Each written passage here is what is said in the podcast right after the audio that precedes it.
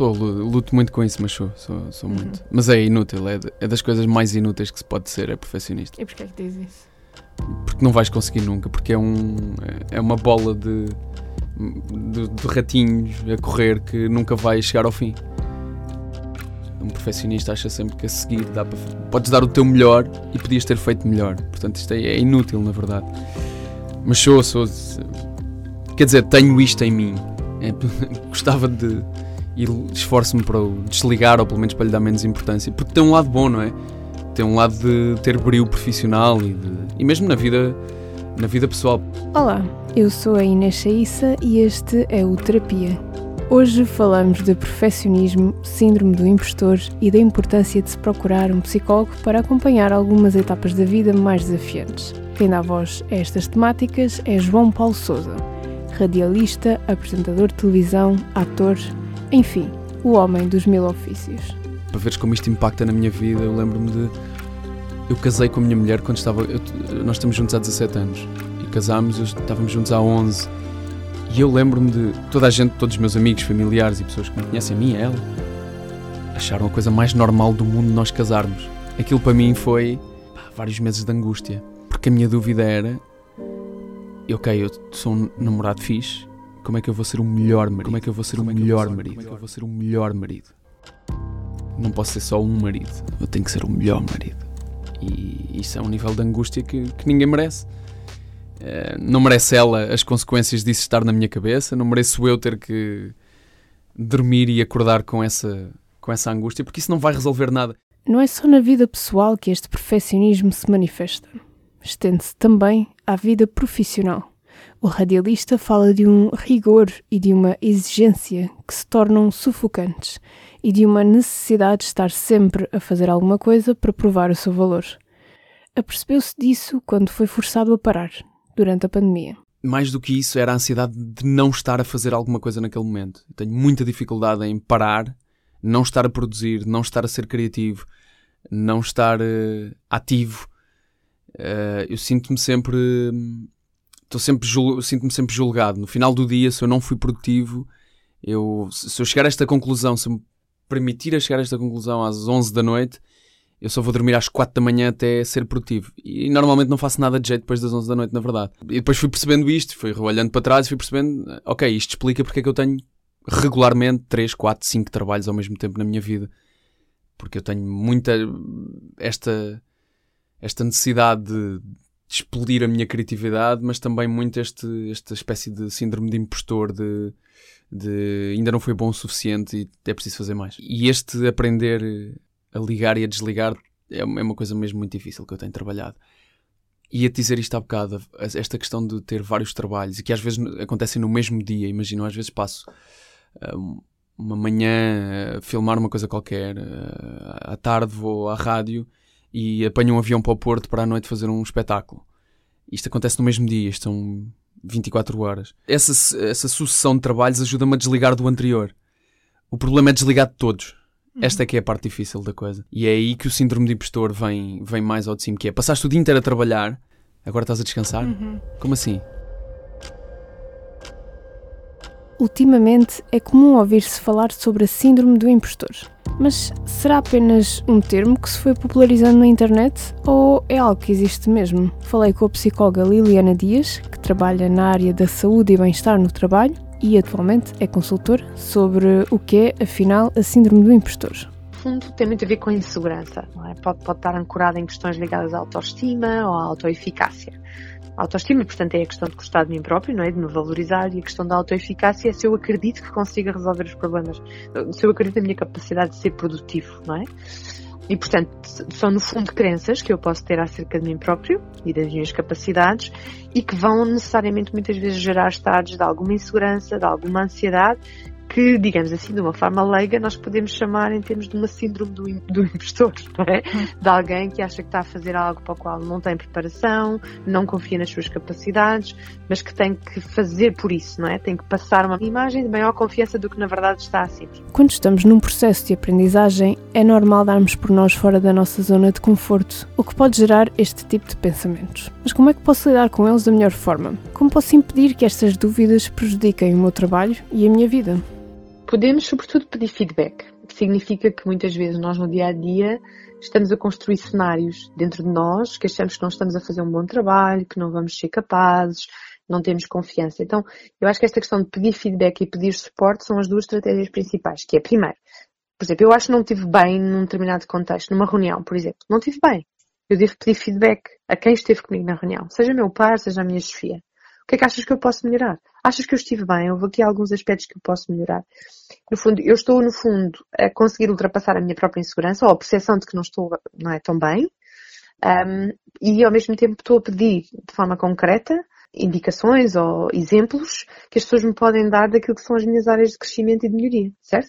Portanto, eu posso ser proativo nesse sentido. Por outro lado, se eu sentir que não sei tanto de alguma coisa e que isso implica que se calhar eu já fiz algum autoestudo e não foi suficiente, eu tenho que pedir suporte, não é? Que é para eu ganhar um pouquinho mais de confiança. Olha, eu não percebo isto, podes-me explicar. E quanto ao perfeccionismo de que João Paulo Souza também fala? Como se caracteriza? O perfeccionismo é considerado um traço de personalidade, um, portanto, no fundo, acaba por apresentar um conjunto de características uh, e de atitudes no indivíduo que o leva a ter uma exigência um, e uma vontade e uma atenção ao detalhe muito acima da média, digamos assim, ou seja, é aquilo que dá, posiciona a pessoa para um enfoque muito no detalhe, na, no, no, ideal, não é, que eu vou perseguir naquilo que eu acho que eventualmente será um bom trabalho, um excelente desempenho, um excelente percurso profissional, etc.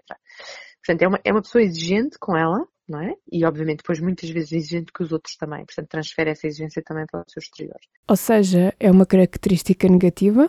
Forma geral, ele não é por si negativo. Torna-se, poderá eventualmente ser alguma coisa que depois traz consequências negativas se muitas vezes ele começar a dominar muitas das reações e muitas das abordagens que, que, a pessoa faz no seu dia a dia, seja pessoal ou profissional, e que acabam por trazer alguma rigidez, alguma dificuldade de adaptação e criando, digamos assim, bloqueios ao próprio crescimento e desenvolvimento que a própria pessoa tem, não é? Porque se eu tiver também, vamos imaginar, um perfeccionismo muito exagerado, isso pode levar a muita procrastinação também, não é? Porque eu nunca tenho as condições ideais para fazer o tal uh, trabalho perfeito, não é? Ou uhum. nunca tenho as condições ideais de chegar àquele cenário que eu idealizei para mim, um, seja a nível pessoal, seja a nível familiar, e isso vai me causar imensa frustração e, e pronto, pode trazer eventualmente aqui também um risco de estados mais depressivos, de alguma dificuldade na adaptação ao contexto, no relacionamento com os outros, e obviamente isso depois pode, pode trazer aqui algumas consequências mais, mais, mais negativas para a saúde mental da pessoa. E o que se pode fazer para conter as partes negativas deste traço de personalidade? Eu acho que o mais importante também é a pessoa perceber que vai ter que terminar a tarefa, não é? Porque para um profissionista o maior desafio é fechar, certo? Hum. Porque ele considera que não está nunca perfeito, não é? E portanto está continuamente em busca desse ideal. Portanto, eu acho que esta questão de arranjar estratégias que me obriguem a fechar uma tarefa e também a começá-la, certo? Uhum. Porquê? Porque isso significa, por exemplo, eu tenho que escrever qualquer coisa, não é? Um relatório, alguma coisa, um trabalho importante muitas vezes eu procrastino, porque, não é? E o mais difícil é começar, não é? Portanto, uhum. esta questão de começar e depois também dar um prazo, de estabelecer um limite e, e, e, de passar até para outros, muitas vezes, o forçar dessa decisão de fechar. Quando trabalhamos em equipe, isso é ótimo, não é? Porque uhum. às vezes o perfeccionista não é aquele que faz a revisão, mas não é aquele que decide o momento em que é publicado, não é? Em que se tem mesmo que fechar a peça, ou que eventualmente tem que se fechar o trabalho, ou o relatório, ou etc. João Paulo Souza acrescenta outra estratégia.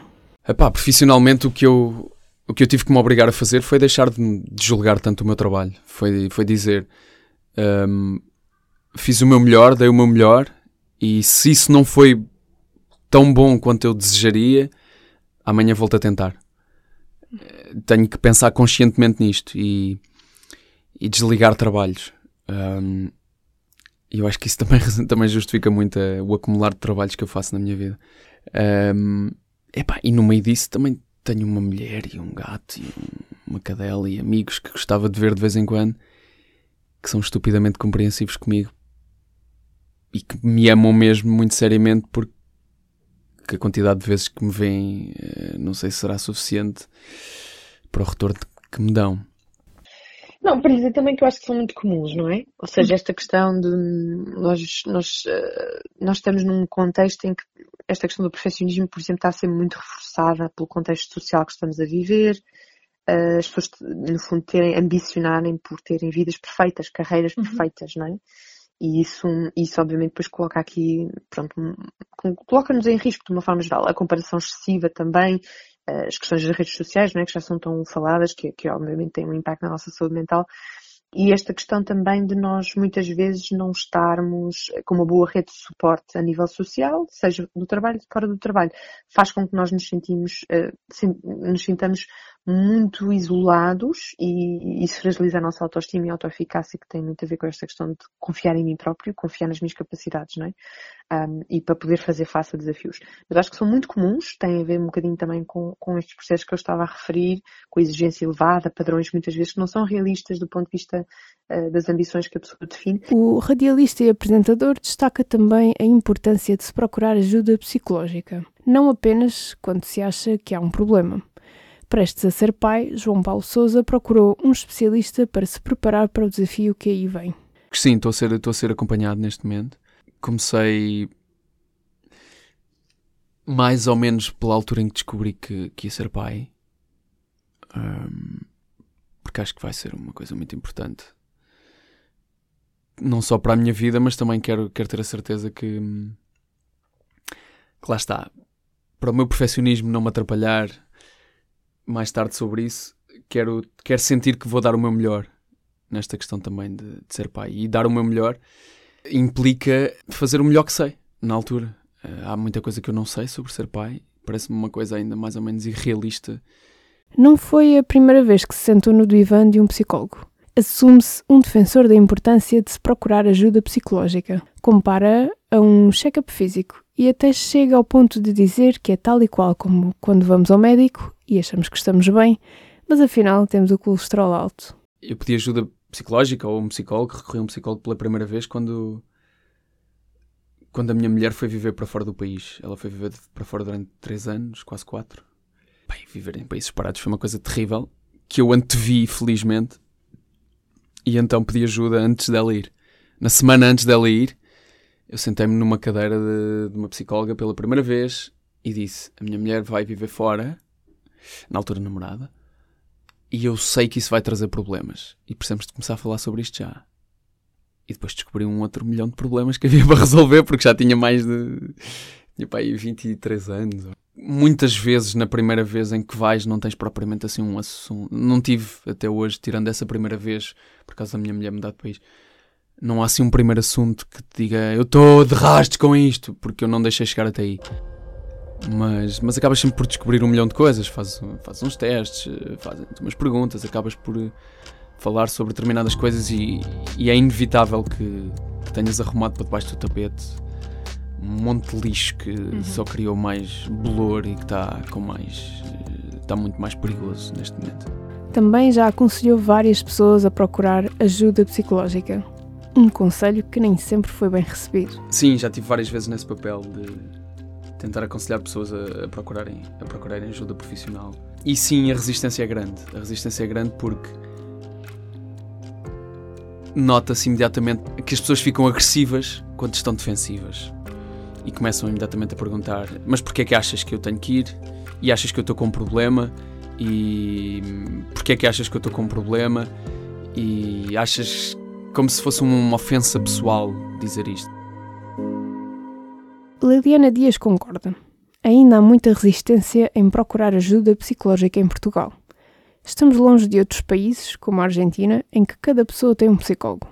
Eu acho que é uma questão também muito cultural, não é? Ou seja, durante muito tempo, a ideia de ir ao psicólogo era quando já estávamos muito doentes, não é? Já estávamos com a doença instalada, aquilo que se uhum. eventualmente chamar a doença mental mas também há muitas vantagens. E na verdade, o psicólogo acaba por ser aqui um, um, facilitador que serve para qualquer desafio que a pessoa sinta que está a enfrentar, ainda que esteja pronto, de boa saúde, não é? Mental uhum. também.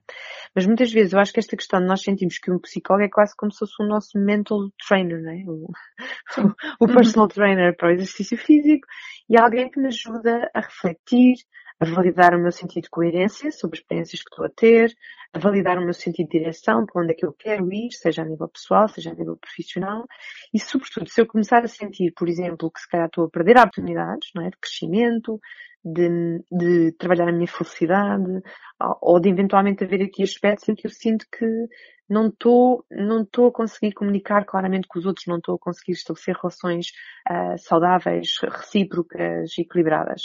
Isto tudo são desafios que eu acho que quase todos nós partilhamos em algum momento da nossa vida e que não se traduzem necessariamente em doença.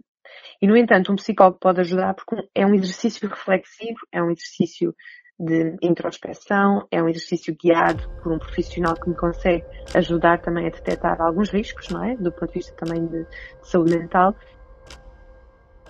Este podcast foi produzido por mim, Inês Chaissa, em parceria com a Ordem dos Psicólogos. Se tiver sugestões, críticas ou dúvidas, estou à distância de um e-mail inês.chaica.publico.pt. Até ao próximo episódio. O público fica no ouvido.